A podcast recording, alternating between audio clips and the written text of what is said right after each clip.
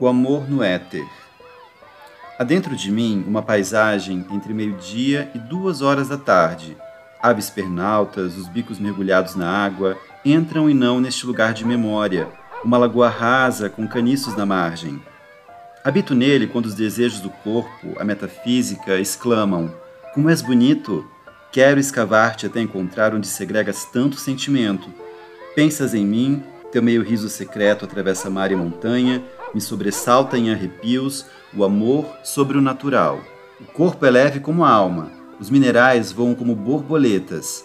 Tudo deste lugar, entre meio-dia e duas horas da tarde.